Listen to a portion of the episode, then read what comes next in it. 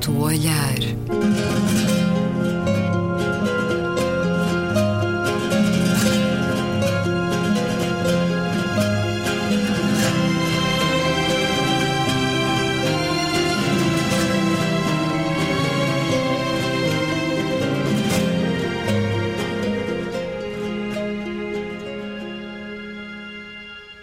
Bem-vindos a Um Certo Olhar. É uma conversa na Antena 2 com Luísa Schmidt, Gabriela Canavilhas, António Araújo e Luís Caetano. Vamos ao vosso olhar positivo da semana. Olhar arregalado aqui, António Araújo. Esta semana, infelizmente, não há muitos olhares arregalados. Um pequeno. É do tempo. Uh, talvez, porque o tempo também não tem estado muito bom. E também a aproximação das festas da cidade com a confusão que está instalada. Para quem vive na cidade. Em certas zonas não deixa as pessoas lá muito bem dispostas. Mas enfim, uma notícia breve, mas acho que pode ter um impacto muito grande, que é em 2030 a IKEA, não sei, nunca sei como é que se diz, diz IKEA ou IKEA, Eu não ou IKEA, só usará material reciclado e renovável. Eu sei que é já tardio, é 2030, mas vimos o tamanho de uma cadeia destas, se utilizar só nas seus, uh, que é a maior empresa mundial de mobiliário, se esta multinacional sueca só utilizar material reciclável nos seus produtos, realmente o impacto ambiental é muito, muito grande, não é?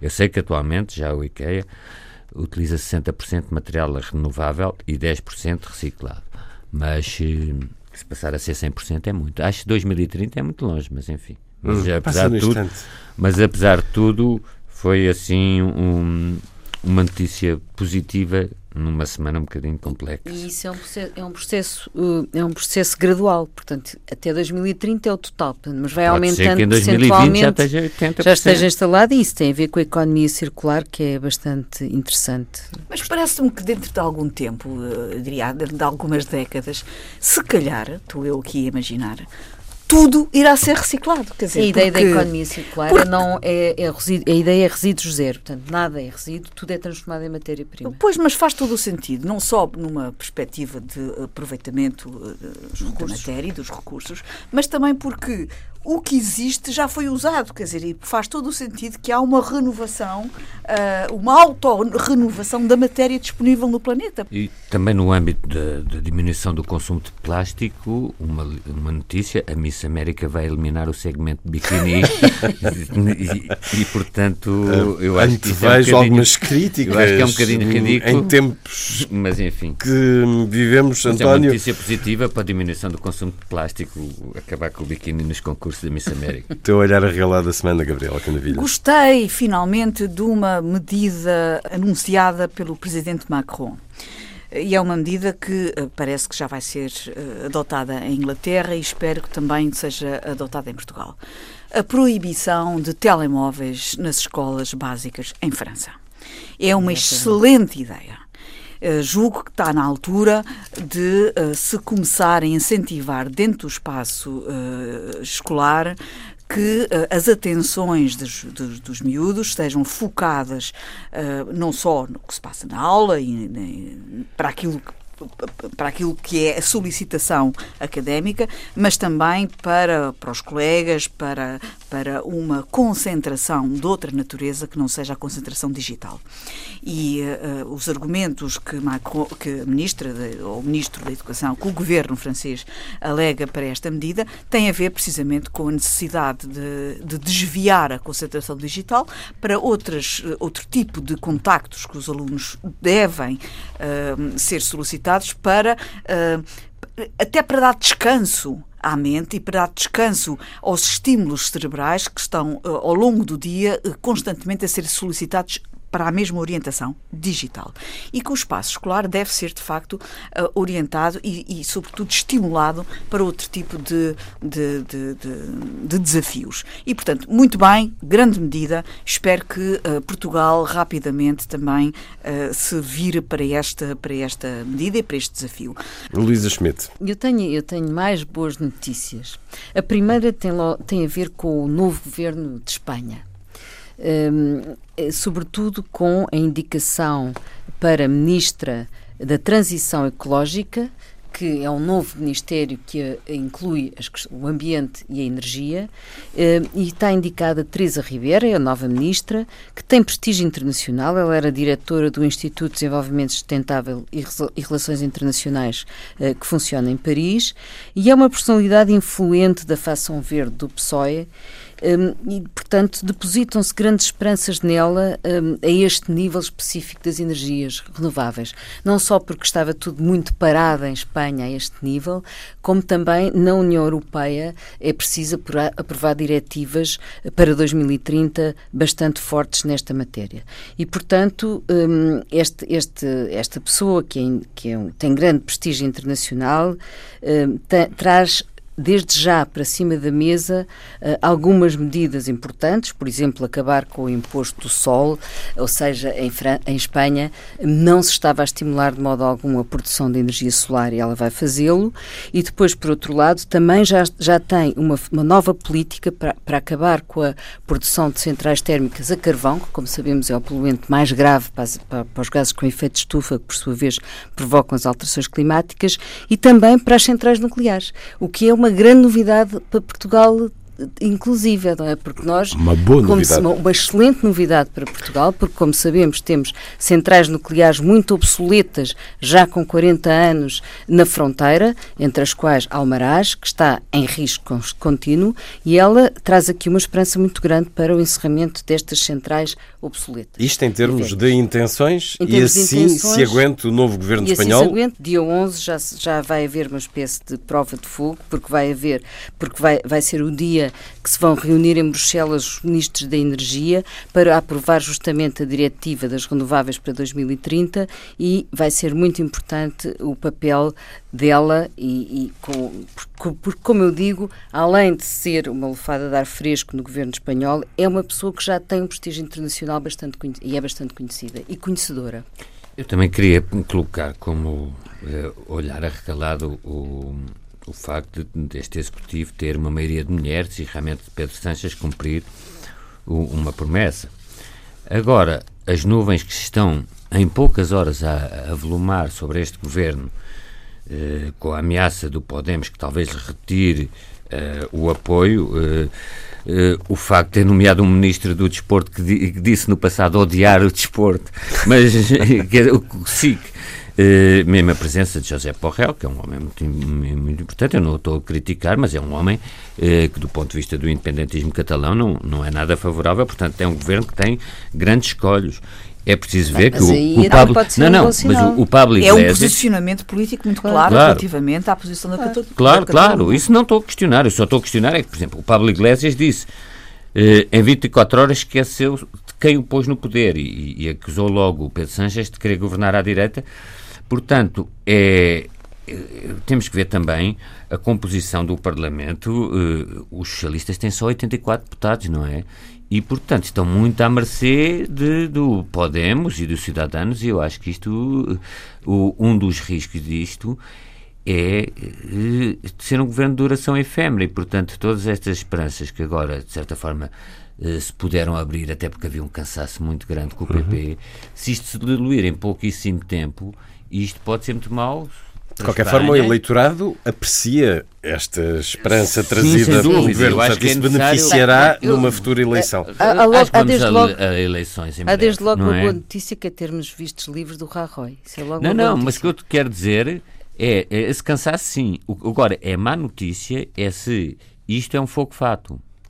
De qualquer Se maneira. Isto é um fogo fato, é, é, é De qualquer mau, maneira, de... Eh, em relação a este sublinhado que eu estava a fazer sobre esta nova ministra das, das Energias e do Ambiente, eh, já tem, já, já houve um, eh, reações por parte dos eurodeputados, incluindo do Podemos, muito favoravelmente. Portanto, uh, vamos lá ver o que é que, entretanto. Mais algum olhar arregalado, Luísa? Sim, tenho, mais, tenho aqui mais dois olhares arregalados. Esta semana foi são rápidos, mas são importantes. Esta semana foi, o, dia, foi o Dia Mundial do Ambiente, não é? Dia 5 de junho, e eh, eu queria sublinhar uma, uma, um projeto muito inovador da Junta de Freguesia de Campolide, que se chama Pago em Lixo.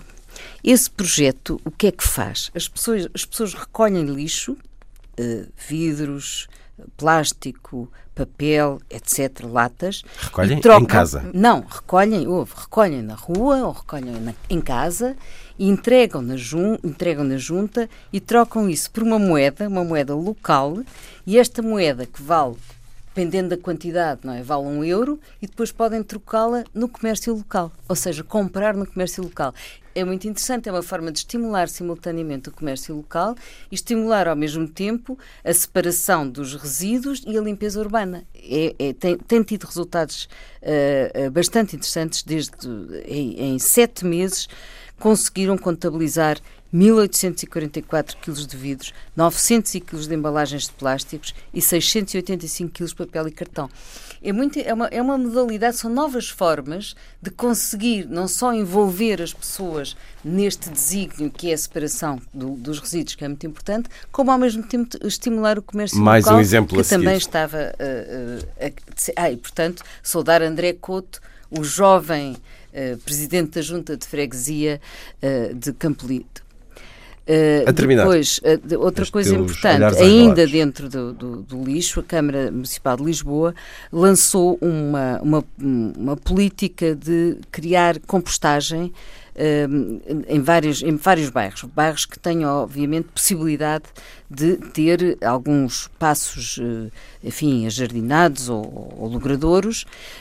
o que é que fazem? Lançam, oferecem um compostor explicam como é que funciona. O compostor serve para o lixo orgânico. Tudo aquilo que é utilizado na cozinha e que depois não tem outra solução se não, se não houver, se não houver se não um lixo indiferenciado, não são coisas recicláveis facilmente, tudo que seja restos de comida eh, pode ir para adubo. E, portanto, mete-se no compostor e ao fim de uns tempos serve para adubo.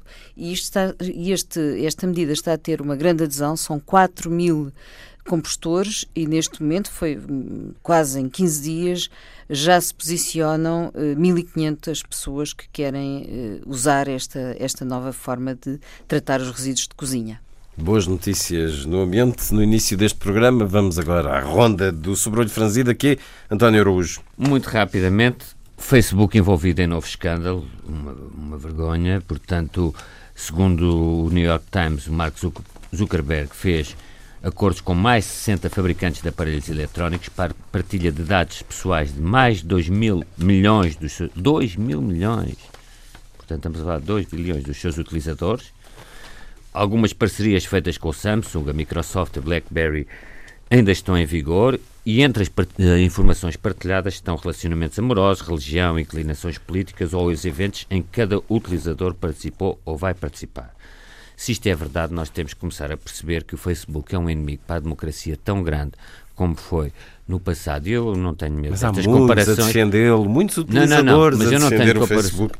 Claro, eles podem, sim, mas se, E o próprio Zuckerberg reagiu a isso mais uma vez com aquela partiram com, surpresa, mas eu fiz alguma coisa de mal. Se partilham dados relativos a relacionamentos amorosos, eventos em que as pessoas vão estar, ou religião, ou convicções políticas, de 2 mil milhões de pessoas, é um inimigo para a nossa democracia tão ou mais grave como no passado foram as grandes ameaças nazis ou totalitárias e, portanto, isto, isto é uma coisa que deve implicar. Nós temos que perceber que as ameaças hoje em dia não são protagonizadas necessariamente por Estados, Estados-nação. Os inimigos estão dentro das próprias democracias. E se isto tiver contornos criminosos, acho que já não é só com aquelas multas milionárias depois não se pagam, que coisa vai, mas com ações criminosas, e, porque não faz sentido fazer atuações como esta e depois mandar para a prisão uma pessoa que furta uma carteira a outra e manter uma coisa destas assim. Enfim, da frente do futebol, a Caixa Geral de Depósitos, segundo aqui uma notícia do sempre informado Correio da Manhã, poderá perder 24 eh, milhões de euros num acordo que fez com um negócio que fez com Luís Filipe Vieira em 2012. Eu não sei se isto é verdade ou não, mas o que é facto é que o Correio da Manhã questionou a Caixa Geral de Depósitos e Luís Filipe Vieira. É natural que Luís Filipe Vieira não tenha feito quaisquer comentários. Já a Caixa Geral de Depósitos gostaríamos de ouvir. Exatamente, à semelhança do que falámos da semana passada ou há duas semanas sobre um acordo feito com o Sporting é mais outra vergonha que o, o, os no bancos... Caso com o novo banco Exatamente, e, e não prestam esclarecimentos aos cidadãos e, sobretudo, aos seus depositantes que tratam com um enorme desprezo. Uh, também o, o, facto do Tribunal ter, ter uh, solto dois chefes de claque, enfim, mas isso se calhar é por razões judiciais, mas o, o nome do Carlos Chivaranha e, e, a fotografia não me deixa muita inspiração, não, não me deixa muito tranquilo. Menos sossegado fico com a promoção, e é assim que se deve dizer, que as televisões, e, e, e inclusivamente a televisão pública deu, deu a aquilo que um, no notável artigo Rui, Rui Tavares, Tavares chama o, o assassino racista. Eu acho que, quer dizer, uh, o Rui Tavares disse o criminoso racista. Eu talvez acho que ele fala um bocadinho impulsivamente, porque este homem cumpriu pena e, portanto, em nome da ressocialização, não podemos estar a chamar criminoso uma pessoa o resto da, da vida toda. Agora, nós olhamos para ele. Uma pessoa que tem num braço tatuado uma cruz nazi, para além de todas as outras declarações que faz, etc, etc, etc, etc. Já, para além dos seus antecedentes, eu sei que ele pagou pena, mas estamos a falar de uma pessoa que esteve envolvida nas agressões que levaram à morte de Alcino Monteiro. Portanto, este indivíduo que candidatar-se à presidência do Juvelé, ou como é que isso se chama, isso de certa forma só mostra o esgoto em que está o futebol português. E que, mais uma vez, ainda ontem, a futebolização do país parece que, no fundo, há, há, há, há uma ida da seleção e fica branqueado tudo o que se passou com, ainda há duas semanas. Mas mais grave ainda é o facto de as televisões e até televisões públicas como a RTP darem protagonismo a um indivíduo deste. Isso é que é, é porque ele ser assim é mau. Uh, Tratá-lo como ele assim não fosse é péssimo. Depois, uh, já agora, o facto de Angola pedir a adesão à Commonwealth, eu acho mais grave é que essa notícia tenha surgido uh, num Twitter do Ministro dos Negócios Estrangeiros de inglês e considerou esplêndida, Portanto, isto, o mundo agora anda a ser governado por Twitter e não há de estranhar que eu hoje tenha só sobrolhos negativos. O teu sobrolho frase da semana, Gabriel Canavilhas. Uma homenagem e, e, e lamentar a morte de Anthony Bourdain com 61 anos, surpreendentemente, foi encontrado morto num quarto de hotel em Paris. E lamento porque era um homem que nos enchia de alegria quando falava de comida. Mas para além da questão gastronómica pura, e dura, uh, ele ia mais além disso. Por isso é que ele era tão interessante. Porque ele enquadrava a questão da alimentação e do prazer da comida com todo o enquadramento cultural que lhe está associado. E aí é que ele se transformava, de facto, num comunicador único. Uh, e, além disso, tinha um estilo de uma abordagem descontraída e muito própria, uh, que fez escola uh, e que abriu caminho a todo uma, um estrelato dos, dos chefes e dos programas de televisão de, de, de culinária, de culinária não, de, de, abordagem sociológica da comida hum. e da gastronomia. E, e, e, de facto, ele era único na forma como se transformou num contador de histórias do mundo, porque ele corria o mundo inteiro à procura de, de, de, de que forma é que o ser humano uh, se alimenta e como é que, através da alimentação, ele é feliz. Ora, essa maneira de, de, de abordar. Ou infeliz uh, não tiver comida. Uh, sim, mas essa forma de abordar a alimentação como expressão cultural eh, fez dele, de facto, alguém muito diferente de, dos chefes uh, com programas de culinária habituais e, e, por isso era um homem diferente. E, e ele dizia também. Os média deram amplo destaque na sexta-feira, uh, os cabeçalhos dos principais jornais, muitas notícias digamos que surpreendente de alguma forma, porque apesar de tudo não é uma figura de primeiríssimo plano em termos de comunicação e de cultura, mas enfim, uh, os médias deram-lhe esse estatuto. Se me permites discordar de ti, claro. eu acho que ele era uma figura de primeiro plano uh, internacional, uh, nos mídias. Uh, para já uh, correu vários canais importantes e agora já estava como uh, já estava na CNN. Sim, os programas uh, E já CNN. estava neste momento com, com um programa na CNN. isto implica de facto ser um mega star, mega star internacional. E, mas tem graça porque ele dizia que a comida que mais que ele mais gostava era aquela que tinha mais, que lhe dava mais, mais apelo emocional e era mais genuína e que no fundo era uma simples taça de massa ou noodles picantes vendidos no Vietnã ou um rolo de carne feito pela avó de alguém. Portanto, alguém que uh, tinha este, esta ligação emocional com a comida. E, portanto, fica aqui o meu primeiro olhar negativo, que no fundo é uma homenagem ao Anthony Bourdain, que veio tantas vezes a Portugal, foi inclusivamente aos Açores, comeu o cozido das furnas, uh, ah, ao Porto, teve várias vezes no Porto, uh, conviveu com os chefes portugueses, veio várias vezes a Lisboa e, e sempre no ambiente da tasca portuguesa, do, do restaurante típico, procurando encontrar a verdadeira essência essência da, da, da cultura portuguesa. Outro olhar negativo uh, é esta frase, quer dizer, nós de vez em quando voltamos ao Trump, a frase dele em que ele uh, assume que se um dia for uh, acusado, tem o absoluto direito de se perdoar a si próprio se for uh, acusado e condenado. Esta coisa do autoindulto presidencial é alguma coisa de extraordinário. E o seu próprio advogado acha que ele tem razão, o Giuliani. E que, metade dos eleitores americanos também acharam. Acha que provavelmente, se o caso for analisado à luz do direito, não vê razões para ele não ter razão. E, portanto, eh, é uma nova fase desta longa novela da, da análise se ele tem ou não tem culpas neste conluio uh, russo, uh, norte-americano e russo para as eleições, e uh, ele até acha que se se vier a provar que ele tem culpa, que não há razões para estar preocupado porque auto-indulta-se.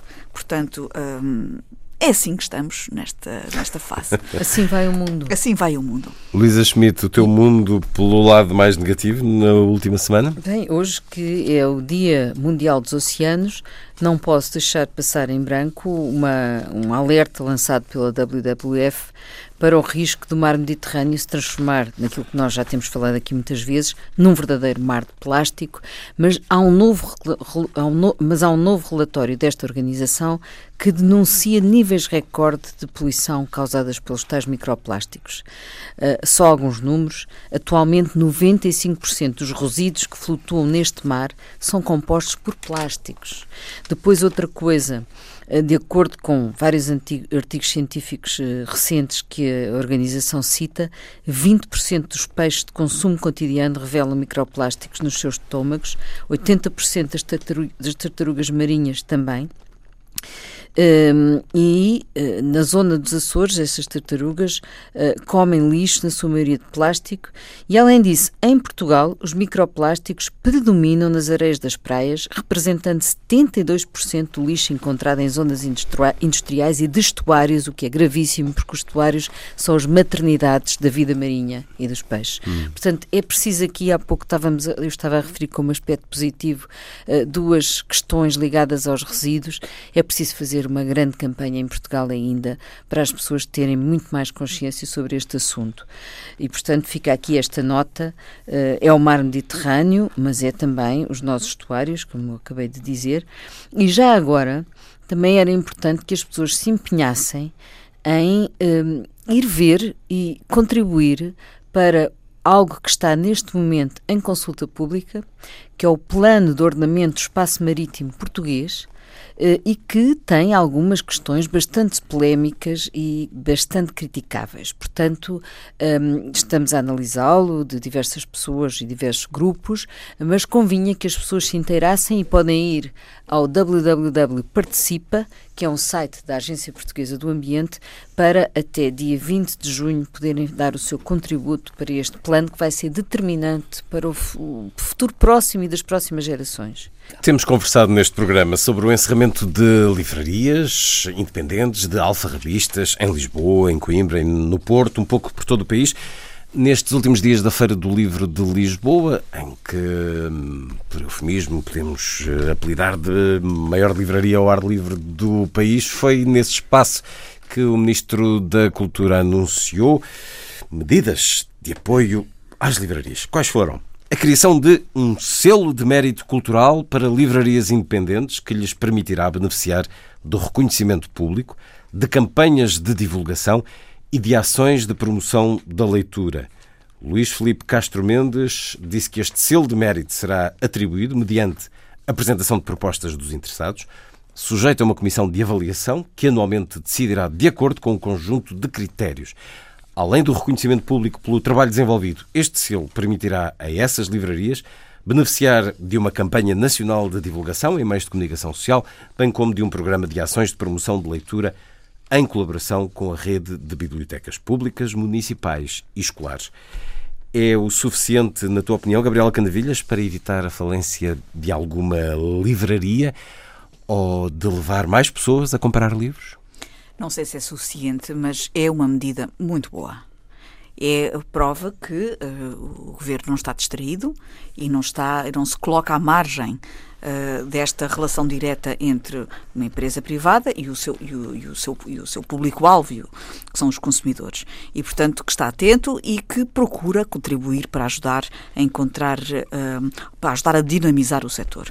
Eu acho que, é, são um conjunto de medidas interessantes para uh, ajudar a promover e ajudar a cimentar a relação dos leitores com as, as livrarias e, sobretudo, para ajudar a dar vida pública e, e mediática uh, às livrarias.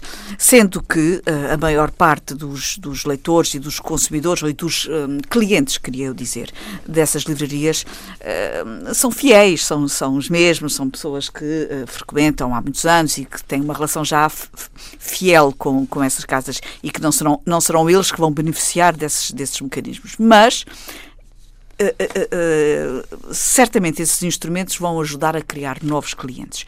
E, portanto, são boas medidas, aplaudo. não sei se será suficiente.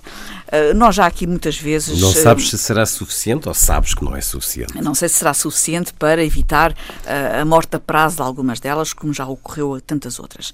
Também, e eu própria, com alguma aparente frieza, tenho referido várias vezes que os mecanismos da economia são orgânicos. E, e, portanto, a transformação económica da sociedade é imparável e, e vai-se mudando à medida que as sociedades vão, vão, vão, vão mudando e tal como fecham lojas uh, com certas características, abrem-se outras com outras características, é da vida. Uh, e, e por mais que lamente, não posso deixar de reconhecer que eh, faz parte da natureza da evolução uh, dos mecanismos económicos acontecer essas transições dos modos de consumo. E agora, tudo quanto possamos fazer para prolongar a vida de, de, espaços que dão tanto prazer e que são importantes para a cultura, para o conhecimento e para o saber. Agora, uma coisa é certa, e eu sou muito, tenho muita fé nisto. O conhecimento, o prazer e a transmissão de conhecimento não vão morrer quando essas lojas fecharem. Isso eu tenho a certeza. Porque uh, irá prolongar-se, irá continuar por via de outros mecanismos de transmissão de conhecimento, de prazer e de, e de, e de saber. António, seu olhar sobre estas medidas anunciadas. Eu concordo muito com o que disse a Gabriela, no sentido que acho estas medidas muito importantes, talvez tardias, mas importantes. Eh, é preciso é que não haja muita burocracia, porque já estou a ver que isto, júris, etc., era preciso que isto fosse para o terreno rapidamente. Acho que não é. Uh, creio que não será necessário grande. Uh, aqui um grande procedimento para isto, é as, é as, livrarias independentes que já não são muitas candidatárias, haver um, um júri também independente e o, o, selo ser atribuído, e o selo pode vir a ser muito importante, não por questões fiscais, como já ouvi falar erradamente, mas pelo acesso a programas de divulgação da leitura, etc, etc. Agora, isto, estas medidas do Ministro são cuidados paliativos para uma eutanásia no setor livreiro que tem vindo a ser dado por sucessivos governos e, e é algo para o qual eu acho que tenho chamado um bocadinho a atenção e outras pessoas e que estava um bocadinho escrito nos astros, não vou dizer a banalidade da crónica de uma morte anunciada, que é sempre utilizado o título do Garcia Marques, mas a partir do momento em que a Autoridade da Concorrência, que há uns anos considerou que não violava a concorrência, uma grande empresa de de, livro escolar comprar uma cadeia de livreira como a Bertrand e, portanto, passar a ter um controle vertical de toda a cadeia de produção até à distribuição, isto é, desde, desde a concepção dos livros até, até, a, até depois à distribuição, em que não há uma diferença entre a distribuição e a produção, em que o mercado está mais ou menos cartelizado entre dois grandes grupos económicos baseados num livro escolar em que, ao longo dos sucessivos anos, têm sido os pais a pagar este crescimento desmesurado destes grupos, não é por acaso que o Grupo Porto Editor e o Grupo Leia têm sucessivamente comprado chancelas, desde a Círia Alvim, os leitores foram comprando. Porquê é que isto surge? Porquê é que vem esta pujança enorme? Porquê? Porque tem um domínio enorme do mercado que lhe vem do, do escândalo do livro escolar. Mas aqui estamos a falar mais de livrarias independentes não, mas, oh, e do encerramento. Mas eu acho que, claro. Isso é outra área. De... Mas como deve calcular, como dizer, isto está tudo ligado. Não pode, está, mas... não pode desligar o, o tratamento da questão do livro em Portugal e da dificuldade de surgimento de editoras independentes do facto do mercado estar cartelizado entre dois grandes blocos que controlam, não só só são dois, é uma espécie de duopólio, como para além de mais controlam desde a produção até às redes livreiras. As editoras independentes têm surgido. Só Os por... leitores para essas editoras e para outras é que não, há ainda heróis da edição cada vez menos. Já para não falar de editoras mais pequenas, como a Abismo, mas ainda há grandes heróis da edição, a Relógio d'Água, a Antígona, eh, a Tinta da China, mas são muito poucas. Daquelas que estou a falar, aquelas que já, já têm alguma visibilidade. O resto tem vindo a fechar sucessivamente e, e para isso, repare, não pode ver só o encerramento das, das, das, livrarias independentes ou das outras livrarias, se não vir também o estado da produção dos livros. O desinteressante que estão as livrarias que não fecham. Não sei se eu estou a ser. Porque são livrarias eh, de cadeias ou de hipermercados em que estão viradas para um lucro rápido e procuram os livros que se vendem rapidamente. Mas depois também tem outros. Porque as grandes editoras colocam, os, colocam esse género de livros e, e, nunca as livrarias portuguesas estiveram tanto cheias de livros de autoajuda, daqueles romances históricos, eh, histórico-sexuais, daquelas biografias de quinta categoria de reis e rainhas, como estão agora, todos embrulhados em celofane e com capas muito vistosas. Mesmo essas livrarias vão enfrentando dificuldades, portanto, na sua opinião, as livrarias independentes com este selo vão resistir melhor? Sim, sim, acho que isto é, é um, como digo, um paliativo, mas é importante, muito importante. Luísa Schmidt. É, é, eu sou muito sensível àquilo que o António diz, porque ele ainda por cima está muito dentro deste assunto. Agora, estas medidas do selo de mérito, também estou de acordo com ambos, são medidas positivas. O objetivo é contribuir para, para a sobrevivência das livrarias independentes, eh, mas, claro, não garante a sua continuidade. De qualquer maneira, divulga, faz publicidade por um bom motivo, promove digamos, aquilo que é a atenção pública uh, sobre as livrarias independentes sobre as livrarias independentes e isso é, é importante, não é? Ao fazer isto, o Ministro da Cultura está a cumprir a sua função cultural, que é justamente promover o livro e a leitura e acaba por promover as lojas que, o, que os vendem um, e em geral isso tem um, um, efeito indutor positivo. Não é a receita mágica, nem é a pílula de milagrosa para salvar as livrarias. Um, é preciso fazer muito mais pelo livro, sobretudo nas escolas, como já temos falado aqui. Mas uh, se as livrarias se, se, tornarem, estas livrarias que estamos aqui a falar, se tornarem lugares de maior frequentação das pessoas, uh, mais interessadas em que elas sobrevivam, pode-se esperar que também façam uh, maiores valores nas vendas. Portanto, as pessoas também podem começar a valorizar o esforço das livrarias. Por exemplo, penso, quando eu vou a ler devagar, eu sinto aquele gosto em ter que comprar alguma coisa no Ler Devagar, porque é específico, é, tem uma grande variedade, é muito interessante. Quem diz a Ler Devagar diz outras, tem livros surpreendentes, mas sinto esse prazer, esse gosto e essa quase esse dever, no, sentido, no bom sentido do termo, de comprar. Portanto, também se pode criar aqui uma dinâmica no próprio mercado e na sensibilidade das pessoas a estas livrarias e apreciar esta sobrevivência. E acho que o espaço é fundamental. existir, existirem muitos espaços com livros para venda é fundamental. Já agora, há cidades eh, pequenas que se afirmaram, aquela cidade cidadezinha no país de Gales, que agora não me diga o nome. Hey on my. Exatamente, que, mas isso é um caso muito específico, ou como óbitos cá. Agora, poderia ser interessante a Câmara Municipal de Lisboa, né, até para, no fundo, se proteger politicamente das suas das acusações que estão a encerrar muita coisa, arranjar um espaço onde concentrasse uma série de, de pequenos livreiros que se, se candidatassem, porque realmente algo que os mais os estrangula é os preços do, dos arrendamentos. Dos ah. Então, hoje em dia. É? Claro. Eis uma ideia que o Ministro da Cultura espero não, que hoje. Isso é um passo positivo. É preciso Até porque Lisboa, eh, eu pensei nisso há uns anos, eh, merece perfeitamente ser uma cidade literária da Unesco. Óbidos avançou e inesperadamente em num ano conseguiu essa designação, mas Lisboa bem que a merece. E a criação de um espaço onde alguns, eh, de forma independente, pudessem ter pequenos alfarrabistas, que nós conhecemos vários na Sim. cidade e que têm várias dificuldades de manter o espaço, um espaço reservado pela Câmara para isso. Quem sabe ali nos terrenos da antiga Feira Popular? Isso é mais Parece difícil. que está um bocadinho na moda. Ora, seguimos e já voltamos aos livros daqui a pouco com um, olhando para Israel e para aquilo que se passa, já falámos brevemente há algumas semanas. Esta semana, snipers israelitas mataram uma paramédica de 21 anos, Razan al-Najjar, alvejada a tiro por um militar quando ela procurava socorrer palestinianos feridos nos protestos da faixa de Gaza. A notícia do Expresso mostra-nos o sorriso desta mulher, mostra-nos também vídeos feitos por televisões internacionais sobre os uh, vários atos heroicos que ela tinha já cometido e dos quais uh, deu testemunho um, cadeias noticiosas internacionais. Uma outra voluntária de 29 anos que ia com ela uh, descreve que seguiam de braços no ar para mostrarem aos soldados israelitas que não constituíam qualquer perigo. Assim que entramos na cerca, diz esta mulher, para recuperarmos manifestantes feridos, os israelitas lançaram gás na nossa direção e depois um atirador disparou uma única bala que matou Razan.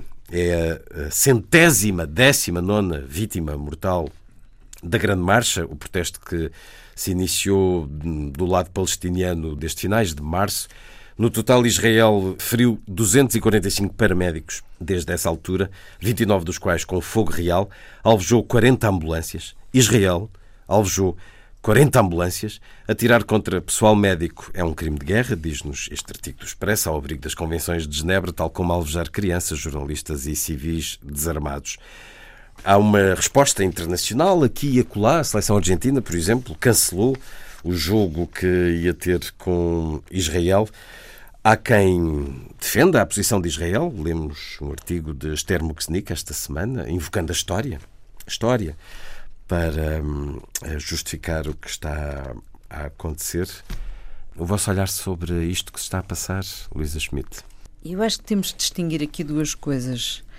Uh, uma coisa é o Estado de Israel, outra é uh, este governo e esta política e aquilo que ela está a promover, que é altamente destrutivo do próprio país Israel. Portanto, é difícil distinguir. Um, não, não é difícil distinguir, porque este, este, é como se Israel, neste momento, tivesse um inimigo interno, que é o seu governo e o seu presidente Netanyahu.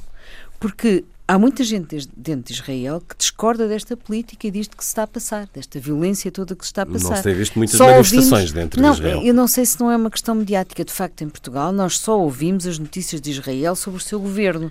Dá a ideia que Israel conseguiu fechar totalmente a voz da, nacional da sociedade civil, da oposição e manter apenas a voz do seu governo. Portanto, eh, hoje em dia, a, a, a maior parte das pessoas com isto confundem Israel com Netanyahu.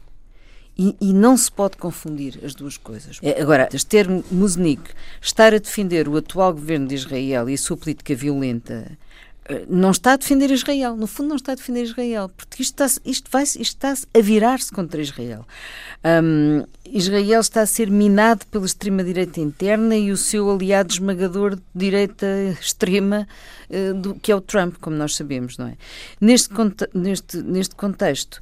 Um, o governo de Israel consegue intimidar as próprias opiniões públicas e as sociedades civis de outros países que estão contra ele, claramente, e esta manipulação que algum que se faz um pouco sobre o Holocausto de uma forma desmesurada, não é? Que foi um bocado estes artigos que vêm a, a defender esta atitude de Netanyahu.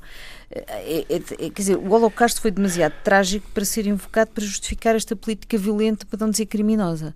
Por isso, é, é, é isso que, que, que, me apraz dizer em relação a este assunto. Do ponto de vista diplomático, os países têm-se mantido com reservas e têm, têm vindo dizer e têm vindo também uh, colocar alguns, uh, colocar o problema e equacionar o problema. Acho que as Nações Unidas também têm um papel mais forte a desempenhar neste momento. Nesta Perante matéria. o que está a passar com esta matança, é preciso fazer mais em termos de diplomacia, Gabriela é Canavilhas? É preciso fazer mais, é preciso que as instâncias internacionais também tomem posição.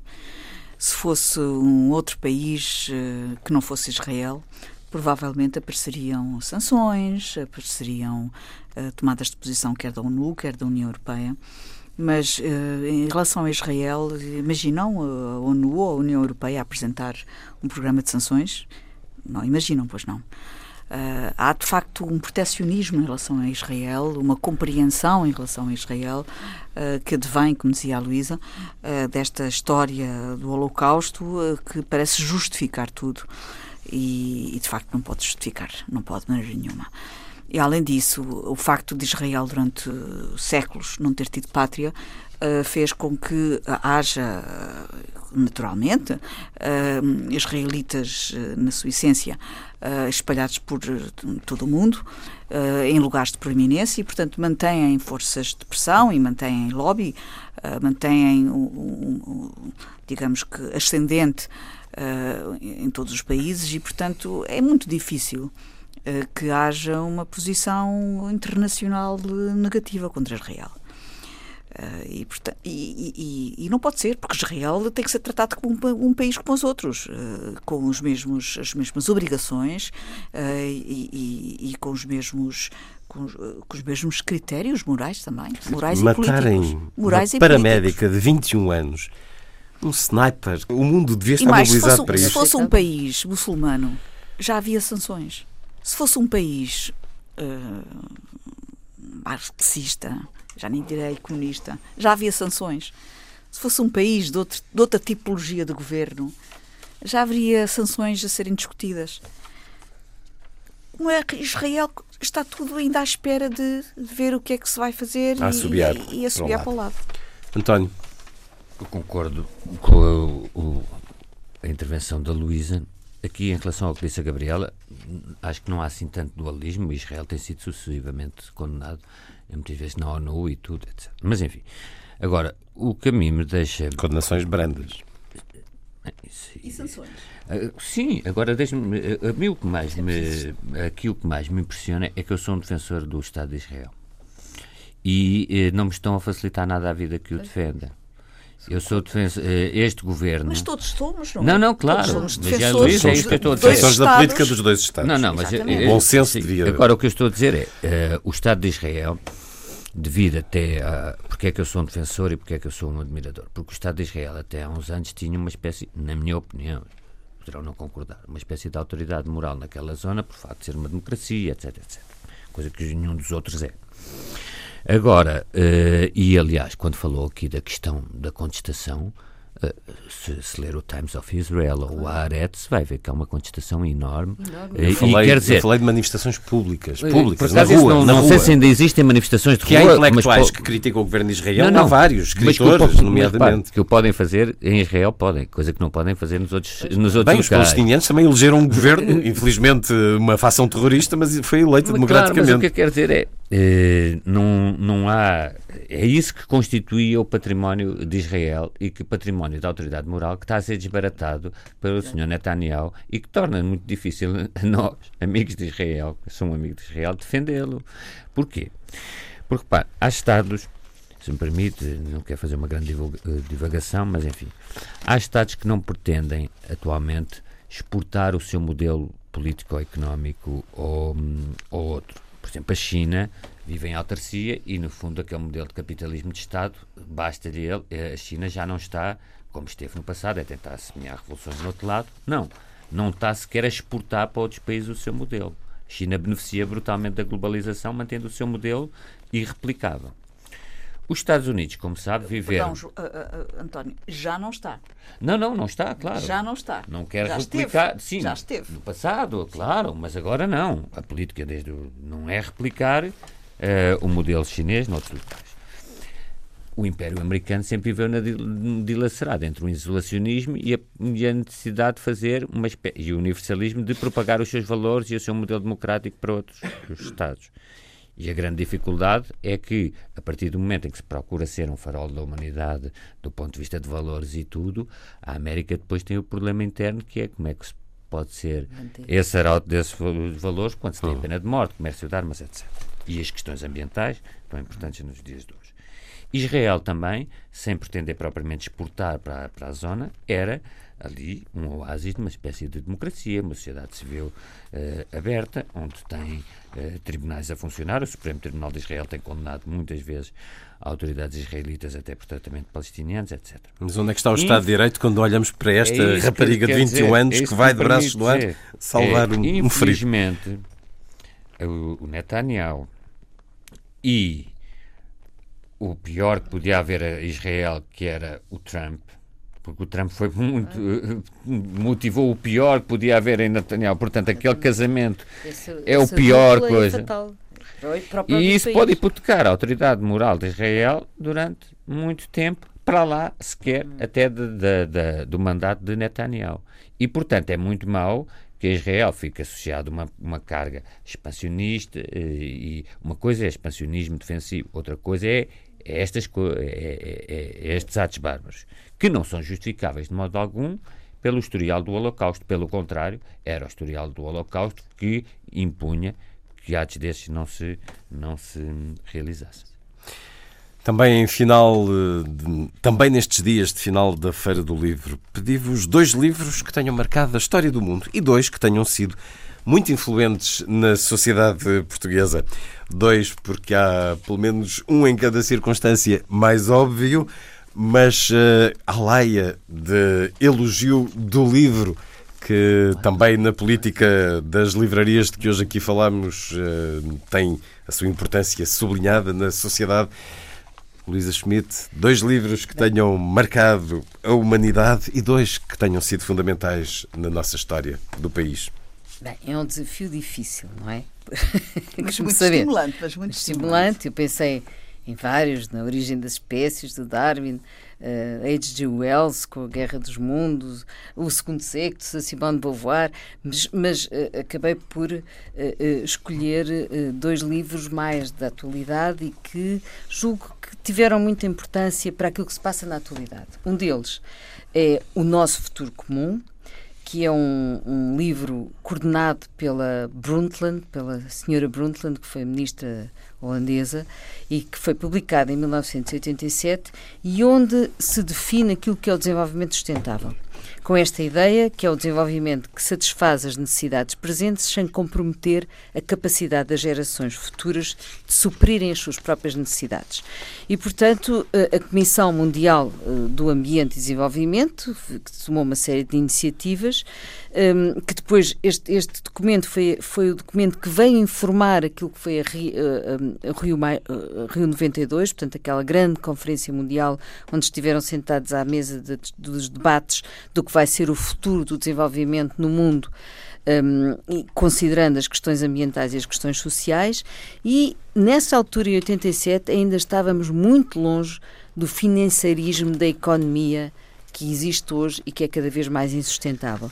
Portanto, esta, este documento, este livro, que se chama Nosso Futuro Comum, que traz muitas pistas para o que é que deve ser um desenvolvimento para todos e com todos, uh, ainda continua a ser muito atual e continua a, a, a, a enfim, a estimular imensa literatura e reflexão.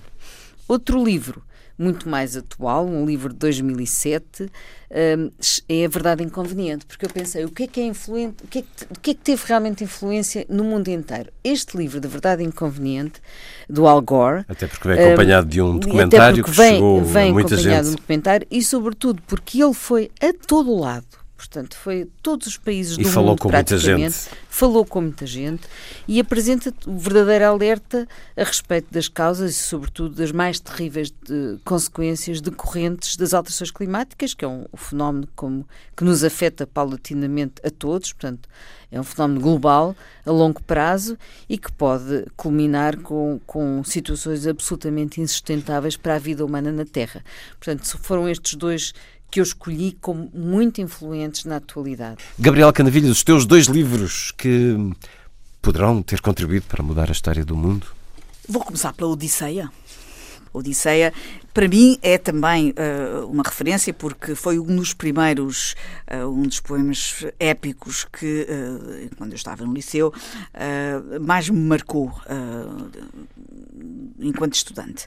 E, e, depois, já adulta, sempre que me debrucei sobre partes da Odisseia, deixei-me sempre encantar e, e, seduzir pela riqueza, pela riqueza de, de, daquele texto. Há agora, de resto, um, uma nova edição portuguesa que, que, que, vale a pena. É uma reedição da tradução de Frederico Lourenço. Exatamente. Uh, que vale a pena conhecer. Ampliada, notas. Ampliada, sim, mas já tinha saído na cotovia. Mas, mas eh, para além de, de enfim, de, de, tudo quanto a Odisseia representa uh, e que uh, foi e continua a ser uma inspiração para toda a história da humanidade e para todos os grandes criadores que depois dela se inspiraram, é também um, um olhar para aquilo que há de mais humano Uh, no, no, ser humano, uh, ou seja, mais intimista, porque não se limita a ser uma história épica de, de guerreiros, uma história de, de, grandes feitos. É o regresso do herói, é o regresso do homem da Guerra de Troia a casa, a Ítaca, e esse seu regresso, que no fundo é o regresso de um homem para o seu lar, para a sua mulher Penélope e para o seu filho, mas é um regresso que leva e para o seu anos. Cão e prosseguam.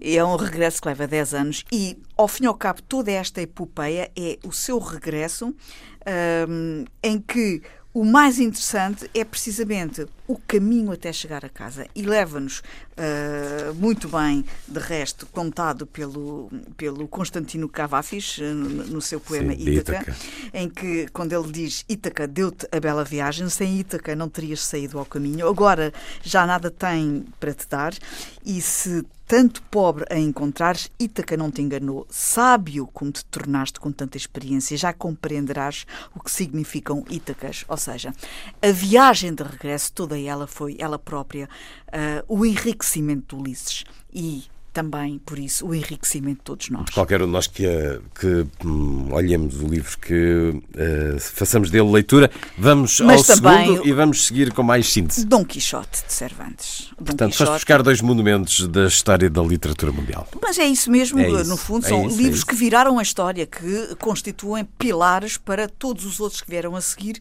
construir eles próprios outros monumentos de literatura baseados na, na, na mudança, na transformação das, da literatura que estes monumentos causaram. E Dom Quixote foi também um exemplo disso. Retratos da grandeza e da miséria do ser humano. E a forma como ele transformou uma paródia, eh, uma paródia de, de, dos romances de cavalaria, eh, desmanchando-o, um romance de cavalaria, transformando numa sátira também à natureza humana. António Araújo, dois livros que marcaram a humanidade, influentes na humanidade.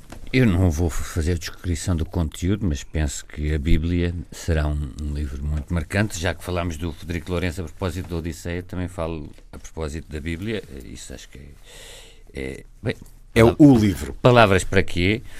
Eh, este ano, o ano Marx, o, Capital, eu acho que também. A Bíblia e o eh, Capital, exatamente. Não é um livro muito. Penso que não é muito lido, mas a influência que teve o, o pensamento eh, marxista, sem dúvida. O, eu, por a cena não, dos vendilhões do templo é muito marxista. Mas não era isso, até nem era estes livros que eu se calhar se devia falar, devia-se falar na Agatha Christie, porque se estamos a falar em, em termos de o vendas... O assassinato de Roger Ackroyd? Não, e o, o, impacto que tiveram nas pessoas, ou mesmo do Júlio Verne.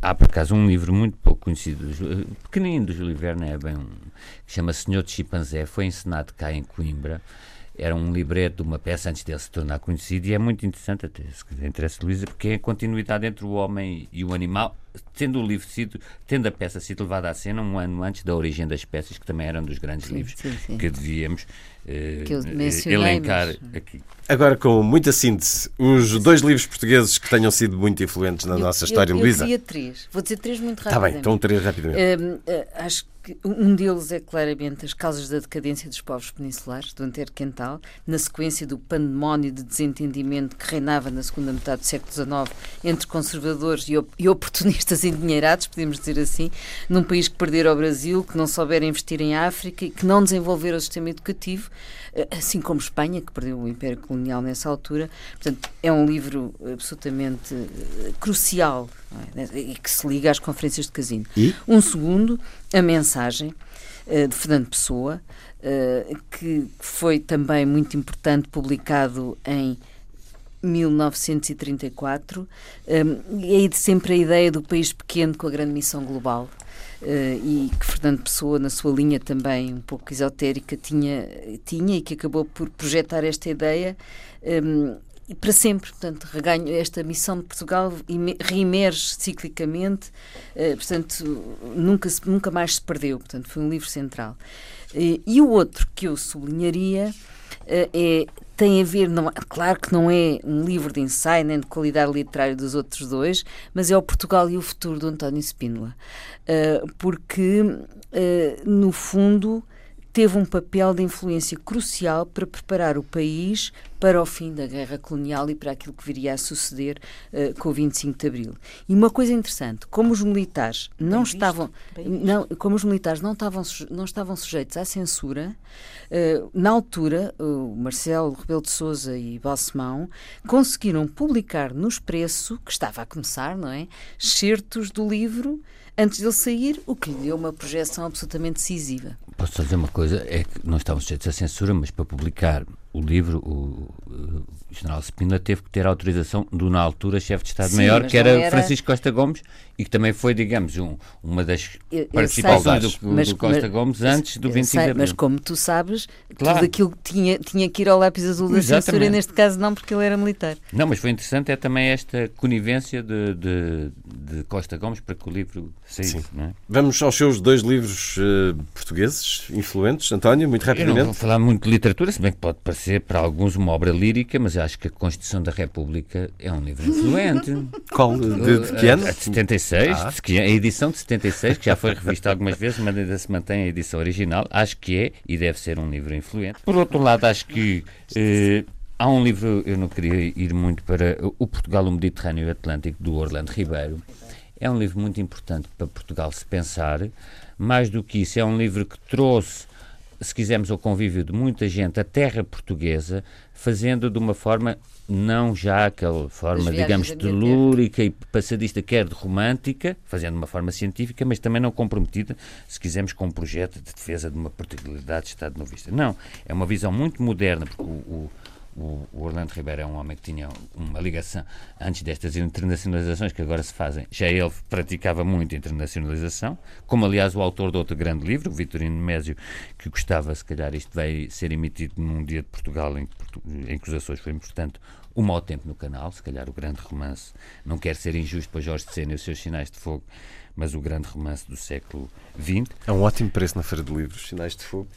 Sim, euros? sim, sim, era 5 euros. Gabriela Canavilhas. Bom, se o teu desafio era uh, citarmos livros que uh, influ tiveram influência uh, em Portugal, então, já que o António falou na, na, nossa Constituição que está em vigor, eu não posso deixar de referir a Constituição de 1822, porque essa mudou, de facto, o regime do absolutismo para o regime constitucional e foi uma grande viragem. E é uma leitura país. apaixonante? Deve ser, com certeza. E outro? Eu tinha aqui o livro do Desassossego, mas uh, Fernando Pessoa, Bernardo, uh, Bernardo Soares, mas já, já, a Luísa já referiu a mensagem.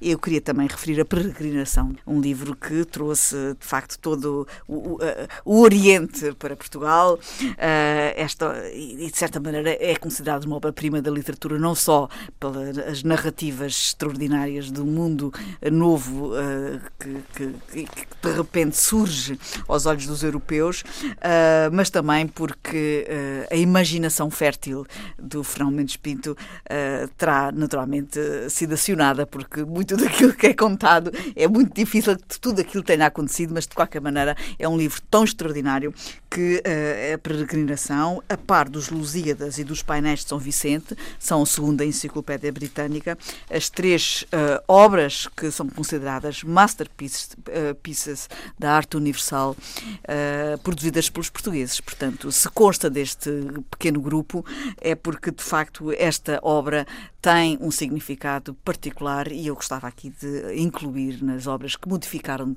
a literatura em Portugal. E vai sair em nova edição das obras pioneiras da cultura portuguesa, com fixação de texto dentro de poucos meses.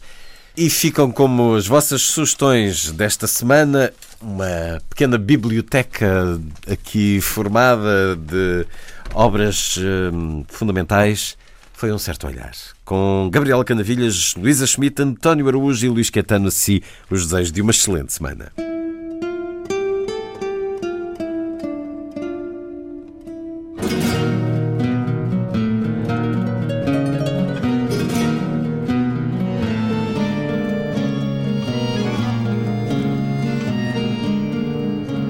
Um certo olhar.